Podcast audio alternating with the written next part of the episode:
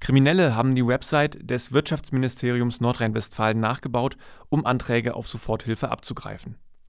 Die Daten sollten anschließend mit veränderten Kontoverbindungen an die Antragsseite weitergeleitet werden, so ein Bericht von NDR und WDR. Mehrere Bundesländer kritisierten mangelnde Sicherheit in Nordrhein-Westfalens Antragsverfahren. In Thüringen gäbe es nach Informationen des MDR ebenfalls Betrugsversuche bei den Anträgen auf Soforthilfen. Die Fake-Seite wirtschaft-nrw.info sei eine genaue Kopie des nordrhein-westfälischen Wirtschaftsministeriums. Inzwischen ist die Seite offline. Die Seite lag auf einem US-Server, die Betreibenden nutzten eine Anonymisierung aus Panama. Laut Informationen von NDR und WDR kritisierten andere Bundesländer die rein digitale Beantragung von Soforthilfen in NRW. Anderswo muss man ein Antragsformular ausfüllen und per Post senden, was die Gefahr von Online-Betrug verringere.